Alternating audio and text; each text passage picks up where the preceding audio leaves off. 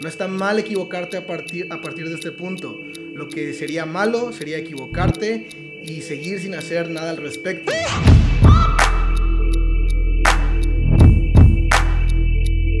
Todo lo que viene después del es que es basura. De verdad, ponte a pensar cuándo fue la última vez que escuchaste algo que tuviera validez que proviniera después de la palabra es que. En mi opinión personal, es que es una renuncia a la responsabilidad. Es que es la palabra favorita del 97% de la población. Es que llegué tarde porque había tráfico. Es que no tengo dinero para invertir. Es que me endeudé porque perdí mi trabajo. De verdad, es que es una de las palabras que no me gustan en absoluto, por no decir que la odio. Pero realmente es que es una, repito, renuncia a la responsabilidad. Y cuando tú renuncias a la responsabilidad de los resultados, también renuncias a tu derecho de cambiarlos. La mayoría de la gente en el planeta Tierra dice es que precisamente porque no le gusta hacerse responsable del resultado final de lo que pasó, de los hechos, y prefieren ser víctimas de sus propias circunstancias. Por eso es que la mayoría de la gente dice es que. Ahora, ¿cómo le puedes hacer para dejar de decir es que? Así como cualquier hábito que tengas actualmente, sea bueno o sea malo, que te lava los dientes, que comes bien o que comes mal, que haces ejercicio o que no lo haces, que lees o que no lees, como cualquier hábito, requirió de consistencia y requirió de un periodo extendido de tiempo para que estuviera bien arraigado en ti. De hecho, hoy dices es que sin darte cuenta, así como te lavas los dientes sin estar diciendo si lo vas a hacer para arriba o si te los vas a lavar para abajo. Exactamente igual. De manera que la única manera de reemplazar un mal hábito, de erradicarlo por completo de tu vida, es justamente eso, cambiarlo por uno bueno.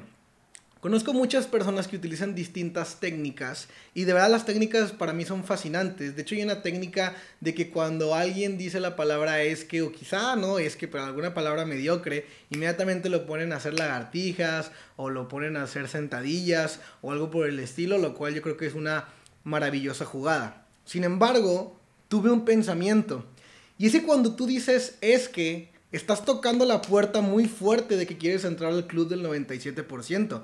Realmente cuando dices es que estás corriendo con toda velocidad hacia los 97 y te estás despidiendo de los 3%. Por eso mi idea, mi, mi consejo y lo que yo quisiera proponer aquí es que cada vez que alguien dijera es que, inmediatamente tienes que hacer algo para poder regresar a ese grupo del 3% del cual ahorita tienes un pie fuera por la palabrota que acabas de decir.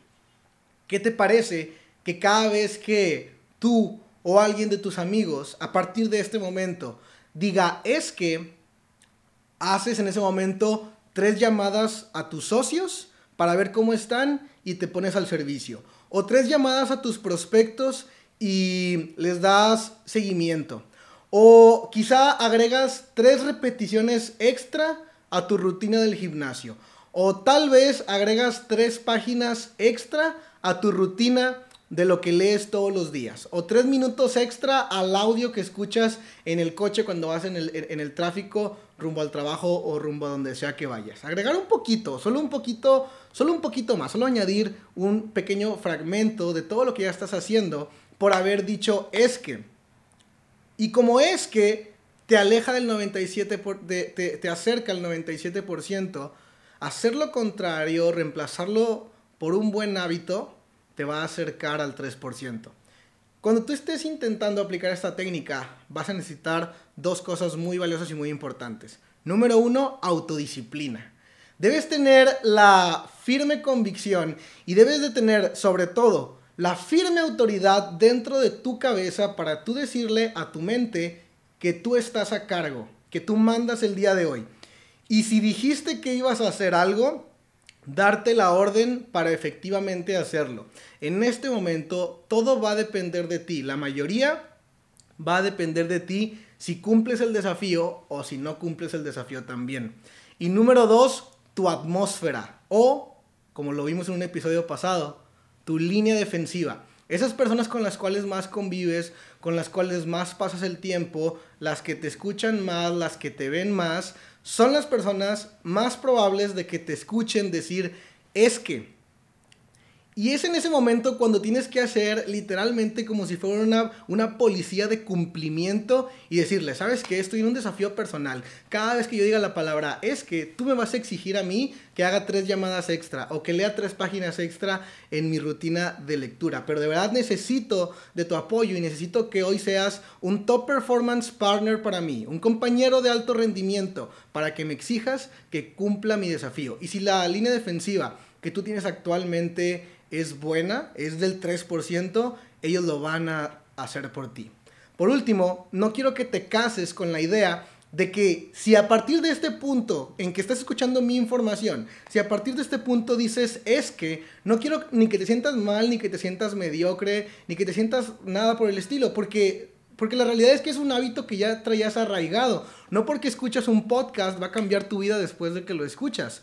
Sin embargo, ahora que eres consciente, seguro lo empezarás a decir menos. O al menos cuando lo digas, ya vas a ser consciente de que no lo deberías estar haciendo y vas a empezar a cumplir el desafío. No está mal equivocarte a partir, a partir de este punto. Lo que sería malo sería equivocarte y seguir sin hacer nada al respecto. Quizá, quizá este sea el primer día, la primera semana, el primer mes o el primer año en el que dejaste de decir es que. Nos vemos en la próxima.